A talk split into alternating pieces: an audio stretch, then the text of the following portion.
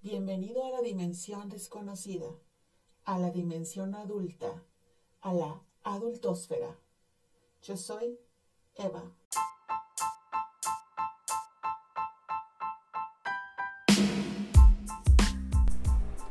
Hola, hola amigos, muchas gracias por acompañarme el día de hoy y gracias, gracias por haber escuchado el episodio número uno. De verdad, no es que esté sorprendida, pero estoy muy agradecida por todo su apoyo. Y precisamente en este que es el episodio número dos de la temporada número uno, quisiera platicar con ustedes acerca de la influencia externa, de esas cosas, momentos, personas, que han llegado o pasado por nuestra vida y nos han llenado de su influencia. Y pues yo recuerdo eh, una, una, historia uh, en aquel año, yo creo que 2000 y cachito, sí, ya hace, hace un buen. Eh, pues hubo un momento en el que a mí me encantaba que me, que me leyeran el tarot, el café, las runas, el oráculo y demás. Y recuerdo perfectamente que en esa ocasión, en esa lectura de tarot, me dijeron que pues que sí, efectivamente alcanzaría el éxito, pero que mi camino al éxito no iba a ser fácil y que iba a estar lleno de dificultades, que incluso otra gente iba a llegar a ese mismo lugar sin ese esfuerzo. Como quien dice que yo tendría que labrar mi destino a base de atizarle al comal. Y pues, por increíble que parezca, esa lectura de tarot me ha acompañado y me ha marcado. Yo no sé si soy muy influenciable, pero eh, eso es lo que el día de hoy me trae hasta aquí. El decirles que todos esos, esos momentos y esas pequeñeces que pasan por nuestra vida a veces nos marcan de una manera que no podemos imaginar. Por cierto, ese día se me perdió mi cartera y este y ni la tarotista pudo saber en dónde quedó, pero bueno, adiós quincena. En otra lectura, pues no hablaron de mi éxito, digamos, laboral, pero me dijeron que mi amor vendría en un avión. Oh, señor yo dije, listo, me voy a ligar a un piloto. Ay, saludos, mi capitán. Ah, y pues efectivamente, sí, el amor llegó en un avión, no necesariamente iba a ser un piloto, pero me acompañó por un buen tiempo esa idea de cómo sería el amor llegando hacia mí. El caso es que Naturalmente buscamos señales. Intentamos encontrar nuestro destino de mil formas. A veces son tanto fantasiosas y otras un tanto, mucho equivocadas. Yo quería alcanzar el éxito, triunfar y me dije a mí misma, pues para triunfar supongo que hay que ser famosa, ¿verdad? y las penurias que pasé. Hice un montón de castings estudié comunicación y pues en algún momento hice un casting para un noticiero local en Canal 9, donde se burlaron de mí a más no poder. La presentadora estelar, la titular, era una mujer altísima, rubia, delgada.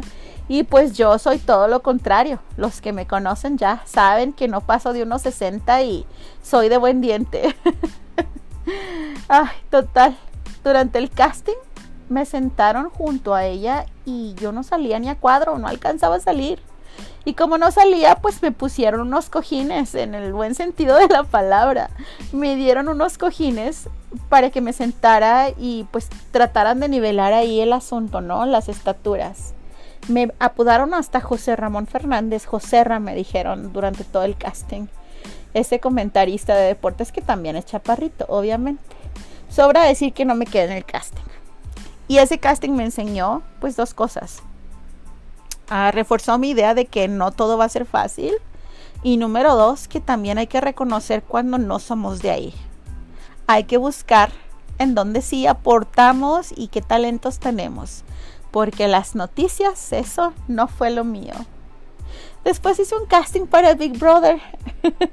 Viajé sola con mi alma a la Ciudad de México, que así se llamaba en aquel entonces, y me hospedé con mis padrinos. Tomé una pecera del amor desde Catepec hasta Metro Indios Verdes y de ahí una pecera al World Trade Center. Hice hasta lo que no puedo contarles en este podcast porque me da pena propia y pues ni así me quedé. Una rayita más al tigre de mis fracasos, según yo. Luego hice un casting en Estrellas de Telenovela, una producción de Azteca en Monterrey, donde mi buena amiga Meli no solo me hospedó, sino que me acompañó y hasta me maquilló. Y pues bueno, amiga, lamento haberte decepcionado en aquel entonces, pero de verdad hasta el día de hoy te estoy muy agradecida por haber confiado en mí y por haber creído en mis talentos. Gracias, Meli.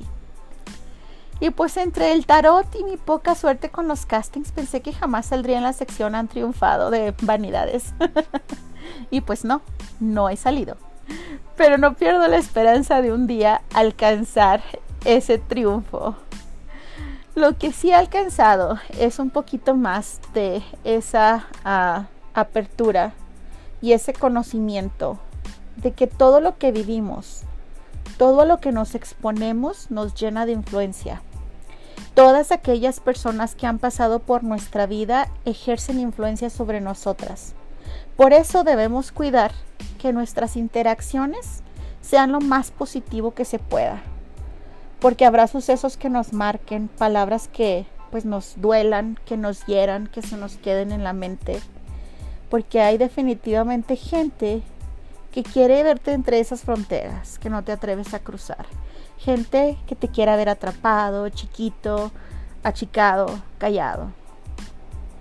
Habrán quienes te digan que eres too much, too loud, que eres demasiado ruido para ellos. Pero para alcanzar tus metas más allá de esas fronteras, hay que empezar por las fronteras mentales. Hay que cortar por lo sano con quien nos enferma el pensamiento y el alma, porque somos quienes nos rodean, quienes nos construyen. Acompañémonos de personas que nos aporten, que nos inspiren, que nos enseñen, que aporten a nuestros proyectos y nos apoyen por más locos e irreales que sean estos proyectos. Aprovecho para darle las gracias a todos los que me han acompañado y me siguen acompañando en mis aventuras la verdad es que son todos esos apoyos y esa confianza los que día a día me inspiran. Y también le agradezco a todos esos soñadores que no se han dado por vencidos. Especialmente a todos los que, a pesar del temor, a pesar de la crítica y a pesar de las malas influencias, han dado ese primer paso para ser lo que hoy son.